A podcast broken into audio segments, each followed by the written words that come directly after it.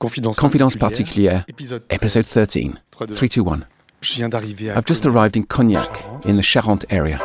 Je suis au bord du I'm fleuve. on the banks of the river. Le temps est un peu frais. The weather is a bit cool. Tout est en pierre All the blanche. buildings are constructed out of white stone. It's quite bright. Je viens d'arriver sur le site I've just arrived at the Hennessy site, où j'ai rendez-vous avec where Christophe I'm meeting Pierre, Christophe Pierre, qui est tonnelier. cask maker. Les bâtiments sont The buildings are on the banks of the river. A des grands There are large poplar trees. Au loin, on devine les In the distance, you can make out the roofs of the town. Je vois à travers des fenêtres Through the windows, quelques hommes. I see a few men working, Il y a un grand and there's a tall gentleman. Je pense que ça doit être He must be Christophe Pierre. Bonjour. Hello, Hello. are you Christophe? Yes. Enchanté. Nice to meet you. Bonjour, enchanté. Nice to meet you too. What were you doing? Eh ben, J'étais avec euh, Jean-Baptiste là. qui I was with uh, John Baptiste, who has just joined the team. Et puis bah faut continuer de le We need to help him hone his skills for all the work we do. fait. Voilà, donc euh, ça demande That requires some time. Il y a une dizaine d'années à passer derrière, euh, derrière lui. He needs another euh, 10 years or so under his belt to be able to do all the jobs he'll be asked to do. Vous, vous avez appris. How long did you learn for? Eh ben, moi, ça fait Since the age of 16 ans, 16, donc, voilà, I was an apprentice from age 16 to age 18, then from 18 to 46 in the Hennessy cooperage, euh, euh, which is completely different work from what's done in other cooperages given the traditional techniques demanded of us. Donc euh, ça nous demande une certaine exigence. Donc c'est beaucoup, beaucoup de, It is demanding. temps à passer. There's a long learning curve.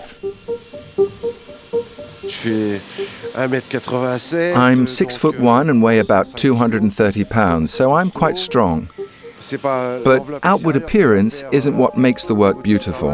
It's the way it's approached.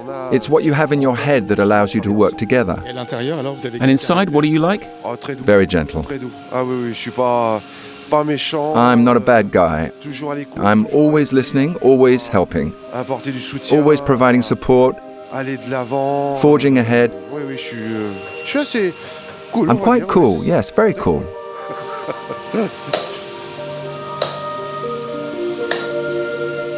Alors, votre métier. So your job is cask maker. Exactly. Tonnelier, alors il faut pas oublier que la barrique c'est le premier You mustn't forget that the cask was the first container even before pottery. Euh, De fil euh, en aiguille avec le temps. Gradually, over time, people realized that it could be used for aging brandy. Donc euh, ça va It contributes chose de something distinctive. Un It's a rectangular workshop. Il y a des barriques. There are some very old casks, I imagine. Des beaux outils. Beautiful tools Du bois partout. and wood everywhere. Des. Wooden screwdrivers, marteaux, hammers, des scies. saws. Even though hammering seems Ah, brutal at first, Le fait de mettre des grands coups de marteau, ça, ça fait beaucoup de bruit. with all the noise and dust, Mais en fait, euh, c'est It's totally the opposite. Ça veut dire que c'est un. So do you mean that this work requires sensitivity?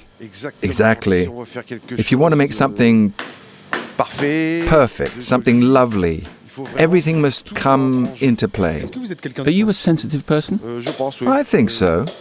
Tous. Je pense qu'il y a même. euh, Everyone here is physically big, Tout le monde a beaucoup but they're all very sensitive. It's a very hard, very physical job, Mais derrière tout ça, il y a une but in the end, there's a satisfaction. satisfaction. Partir d'une planche, enfin d'un merrain, pour nous on appelle ça un merrain, mais pour schématiser la planche. Mais partir d'une Starting with a stave to give birth to a cask qui va partir that is to last for 50, 50 or 70 years. To make all that last Il faut de la sensibilité. on peut pas le requires euh, sensitivity. Sans avoir un- You can't do it without a certain frame of mind. Yes, it's, it's quite simply sensitivity. Vous dites. donner You say vie à une give birth to a cask. Oui, exactement. Parce que on- Yes, exactly, because you mustn't forget that we start with a straight rectangular plank rectangulaire, où là on va commencer à la and we start to shape it. And the first thing we do from that point is to look at it. Et quand nous on termine une And when we finish a cask, we pass from darkness to light. The cask shines. I want to make something that lasts over time.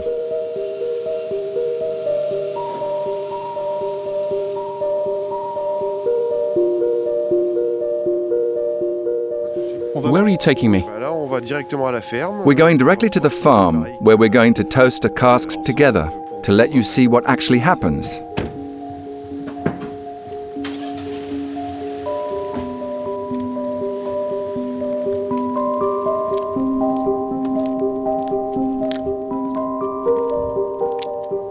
Je suis arrivé à la ferme. I've arrived at the farm. C'est un site dans la It's a site in the countryside. Il y a des bâtiments blancs, There are white buildings in the middle of the fields, un peu en dehors. de- some way outside the town of Cognac.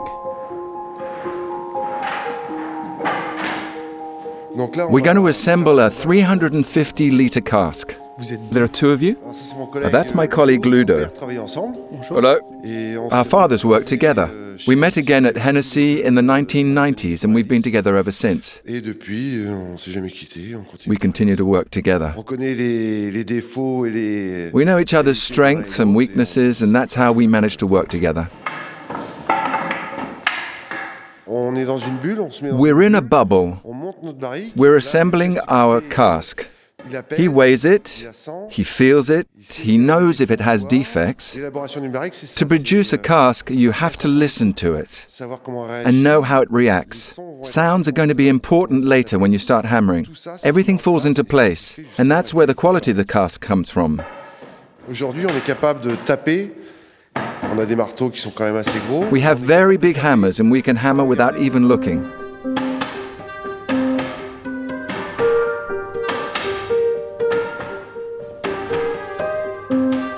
Were you born in Cognac, Christophe? On est nés, We were tous les deux both born in Cognac. deux bois d'équipe. We're only two months apart. Oui.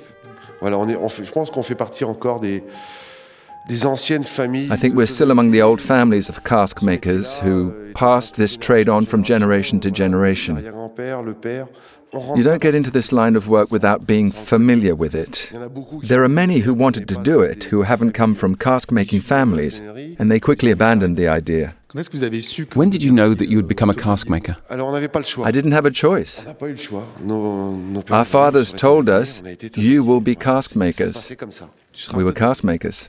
Alors, là, on va So, here we're going to start by lighting the fire, and then we're going to toast the cask. vraiment, on va euh, faire. euh, This is the best part, especially on a grey day like today. Surtout qu'aujourd'hui, euh, il pleut, un temps un petit peu gris. Enfin, moi, je sais que c'est à ce moment-là où je. That's when I fully euh, appreciate toasting the la chose de la cask. brique. Donc là, vous mettez la. So you put the cask around the fire. Yes, we arch it, we put it in the middle, and we leave it like that. Et puis à un moment donné. And then at a certain point, we're going to start to put the cask on top. laisser le temps, euh, We're going to let time act on the cask naturally. Faut surtout pas forcer les You can't force things. Une belle barrique, ça va être euh, A beautiful cask is going to be a handsome piece of work because it has got to be able to last for a minimum of 30 years. Elle va pas se It has to keep its shape. It has got to be able to work gently, not come under strain. Au niveau de sa- It'll be a very subtle et puis on a tout ce qui construction. Est Au niveau de la chauffe, où là on va doser, on va contrôler la chauffe.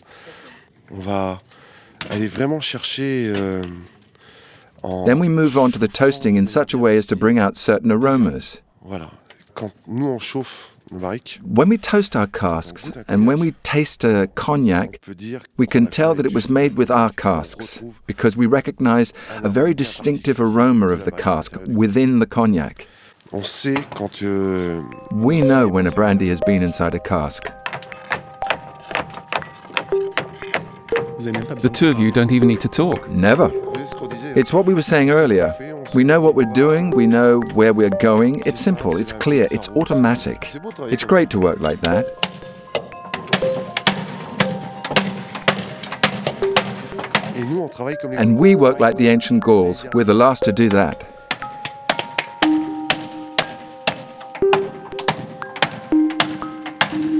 It's a trade that's really connected to time. Exactly. Because eh the casks we make today are going to be used for a minimum of 30 years, others for much longer. So we're going to leave something behind. On va laisser une empreinte. On laisse déjà une empreinte. Nous, ça nous Sometimes we come across casks made by the former Hennessy cask makers, and that's a source of pride. You see the name on it. A lot of them are still living, but some are gone now. Et à chaque fois qu'on voit le nom, bah, on dit tiens, c'est vrai. qu'on- And whenever we see euh, the name, we say, It's true. When we worked with so and so. Ça fait plaisir de reprendre cette barrique, lui redonner un second souffle et de la laisser It's a pleasure to recycle this cask and to ensure it a long life after us. vous les signez Do you sign your casks? Chaque tonnelier Everyone, each cask maker at Hennessy is responsible for his own work. Est-ce que quand vous fabriquez When you produce a cask, do you ever think about the person who will come across it again a hundred years from now when you're no longer here? Yes, of euh, course. jeunes, les- les- nous, on va arriver donc euh, une période. euh, il nous reste une. We still have another 10 years or so to work. On va avoir un autre. We're going to have another apprenti à la apprentice in the fall. se dit que We tell ourselves that this person will come across our casks 40 years later. We pass on a trade, but we also pass on things because we're going to leave choses, on va tools, we're going to on va leur give them things. On va laisser We're going to leave a trace, on va trace, laisser une trace. but our work will remain. Seront euh, soit donnés euh, à des tonneliers avec Some of our tools will be given to cask makers with whom we had affinities or shared more than with others. Moi, j'ai quelque chose I have something from an old hand at Hennessy. que je- par It's a tool that I will never be able to give to anyone else Regarde, parce que ça me because rattache à lui. it connects me to him, attaché, ouais, à just like. I'm attached to certain of my father's tools. C'était qui cet ancien Who is this old hand you mentioned? Ah, le. It was Michel Trigeau. On We called him Le Jo, Un colosse. Un colosse avec a un giant with a heart. énorme. Quelqu'un de très très bourru. He was very gruff. Pourquoi me demandez pas. Why? Don't ask me. euh, attachés We mutuellement. bonded. Voilà. Et c'est quelqu'un qui, quand il est parti, m'a donné. C'est un, un outil euh, anodin. And when he Il y a- left, il y a he gave me a tool called a barrel header, permet de mettre which allows you to put the bottom inside the cask. Mais voilà, pour moi. So for me, euh, this is Le Joe's barrel header. Avec une histoire, avec euh, des moments. has a history. avec, euh, quelque chose. Et cet This tool will stay with me my entire life. Vous savez à Do you know who you'll pass your tools on to? Yes, Oui, mais ça, je le dis pas. but I'm not going to say Ça, je, je le dis pas parce qu'on souhaite pas le because you don't wish bad qui va se passer. things. C'est vraiment quelque chose quand on arrête le It's something you give when you leave the profession. I can't give it today. I don't know what might happen tomorrow. Par contre, je sais I already know what I'm going to give certain people, Mais je le but I'm not going to say. Si vous passiez le As if you were passing on the torch. pas forcément le flambeau. Not necessarily the torch. It represents past et ce sont de times. très bons outils. And these are very good tools, and you take care of these tools. So it's a way of saying to yourself, Je sais qu'en I know that by giving you this, tu vas hausser you are going to step up your quality and surpass yourself.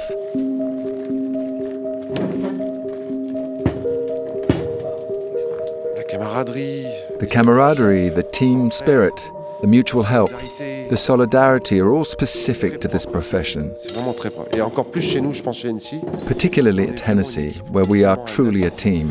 Il y en a un qui a un problème. If someone has a problem, everyone has a problem. On en revient toujours à la même chose. Il y aura toujours It always comes back to the same thing.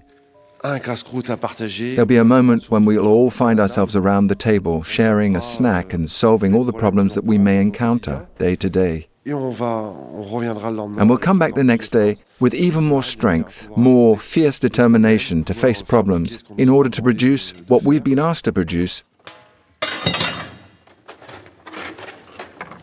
Là, vous voyez, elle commence, euh, la barrique a commencé à prendre You can see the cask is starting to take shape. euh, À une couleur. euh, You see, we're starting to get a light brown color inside. Là, vous sentez les Can you smell how the aromas are different from what they were earlier? Go ahead, smell the inside. It smells like um, a delicious cake. Like a bakery. Exactly. Il y a Plein de, plein de viennoiseries à l'intérieur. Il y a des parfums de. You can smell vanilla and brioche bread. Parfois, il y a des. Sometimes there are scents of chestnut. Voilà, c'est ça.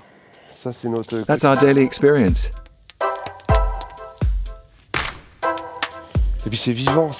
And it's alive. It crackles. Euh, if you listen, there's a crackling inside.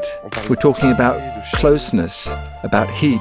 That's our life. Euh, Elle a commencé comme ça. et It began like that, and I think it will end like that. On n'ira pas. We're not going looking for anything else, On est bien à côté du feu comme and it's cozy by the fire.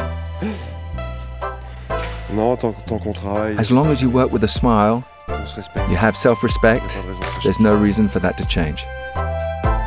On travaille quand même avec des matières qui sont nobles. We work with noble materials of the highest quality. Si tout ça est When you have a good tool, good wood, a good colleague next to you, il faut vraiment que tout ça se. it all fits together perfectly.